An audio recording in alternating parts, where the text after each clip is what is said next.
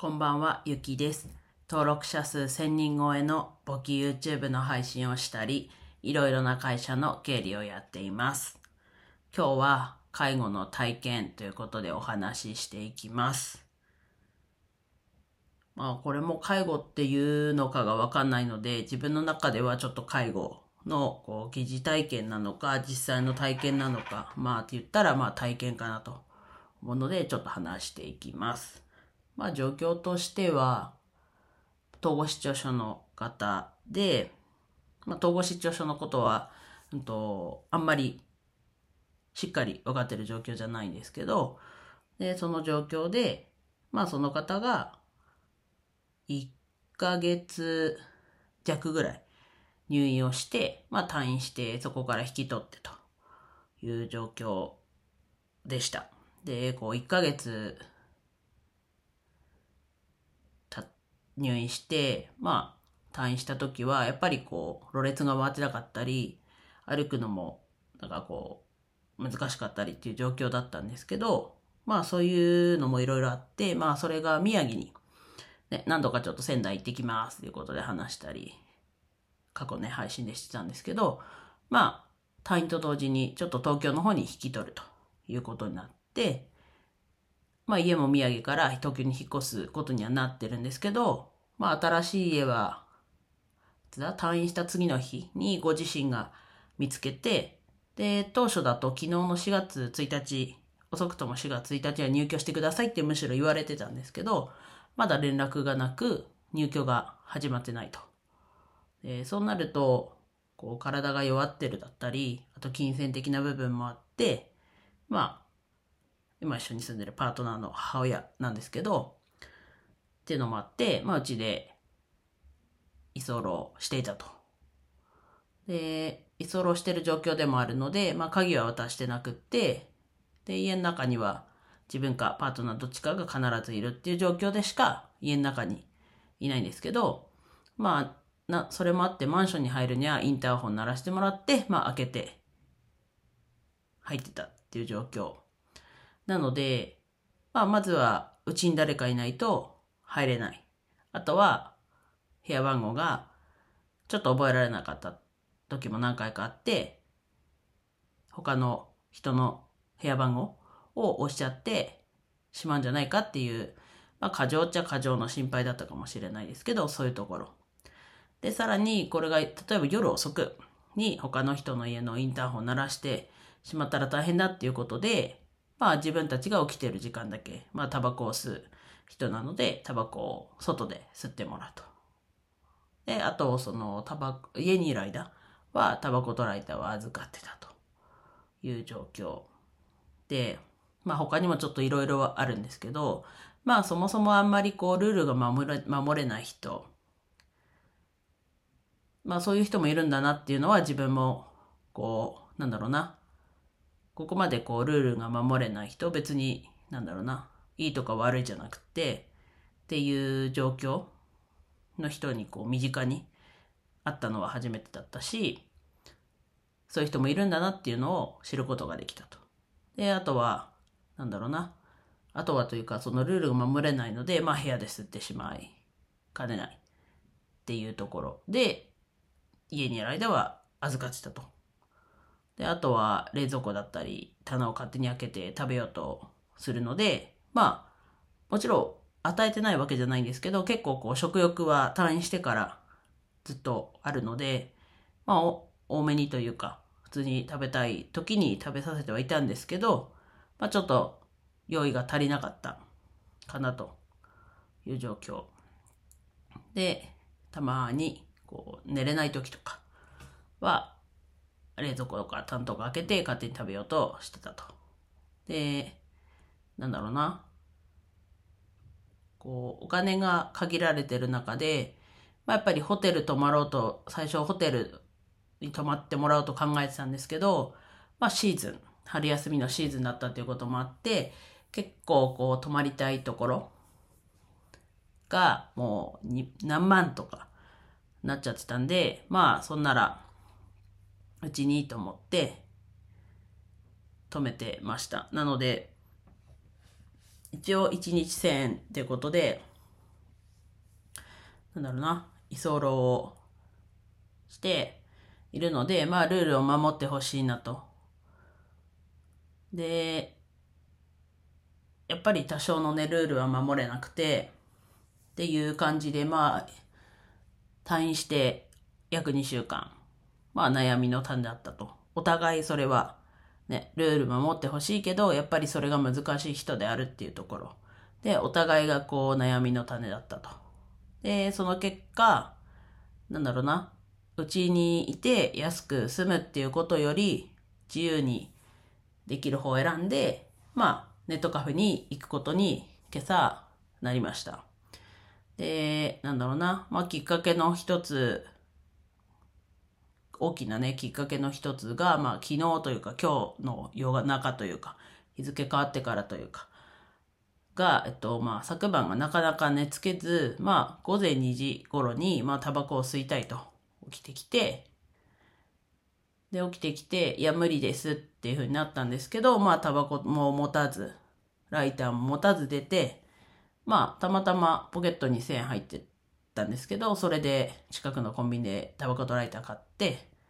まあ、そんな、その後多分、だいぶ長らく店員さんと話してて、まあ、その時はちょっと、こそっとその辺探したら、もしやコンビニいるかなと思ってみたら、コンビニいて、なんか、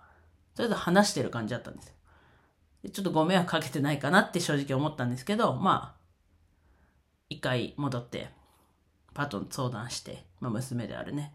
相談して、で、またちょっと、なんだろうな、もう一回様子見に行って、帰りますよってことで、家に向かってきてもらったんですけど、まあ途中でタバコを吸い始めて、まあまた様子を見ていたと。で、それでまあ1時間ぐらい、なんで3時ぐらいに、まあ連れ、連れ戻してって言うと言い方ですけど、まあ部屋の中に戻ってもらって。で、寝れなくてもいいから、まあ目つぶったり YouTube 見たりしててくださいと。いうことをお伝えして、で、まあまたやっぱり寝つけなかったのもあって、5時頃にまたタバコを吸いたいと。で、出て行って、で、戻ってくるときはインターホンを押さずに、まあたまたま出入りがあって、そのタイミングで相手から入ってきたんだと思うんですけど、まあ戻ってきてと。で、その後ももう一回、ちょっと何時に起きたかが覚えてないんですけど、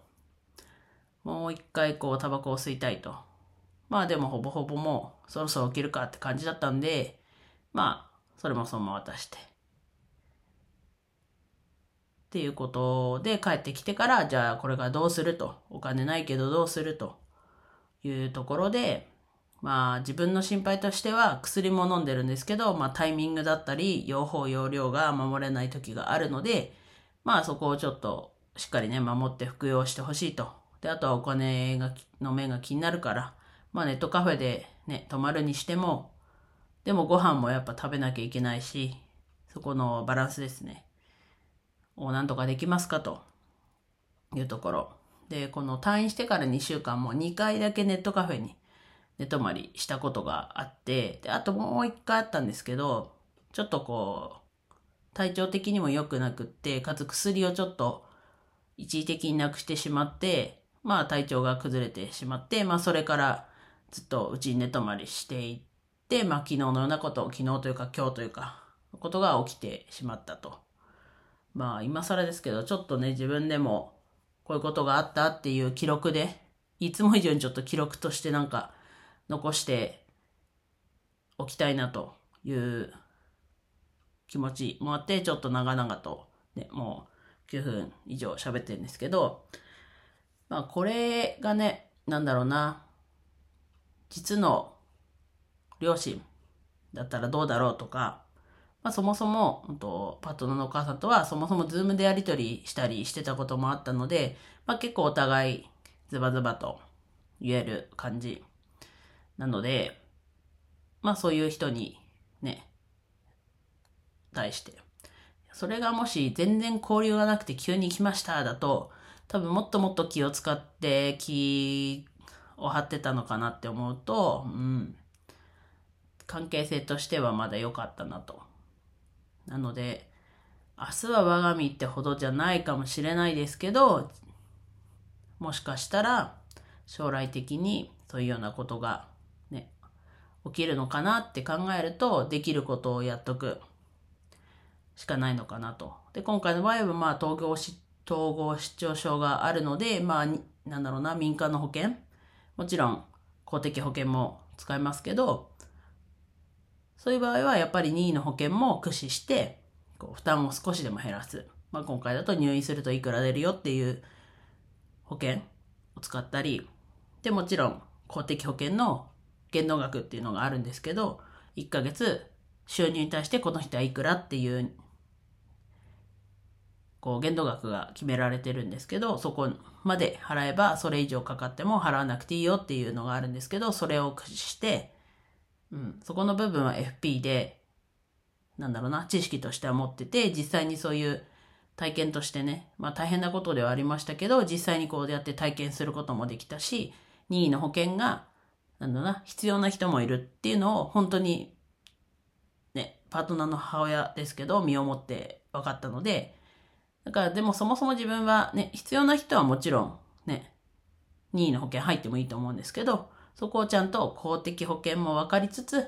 任意の保険あなたはどうしますかっていうことを考えてほしいなと改めて思って実際にこういう出来事があったので、こういうこう病気がちまあ、ちょっとざっくりになっちゃうんですけど、ちょっと、なんだろうな、感知が難しい病気だったりお持ちの方は、やっぱり任意の保険も活用して、やっていくのが、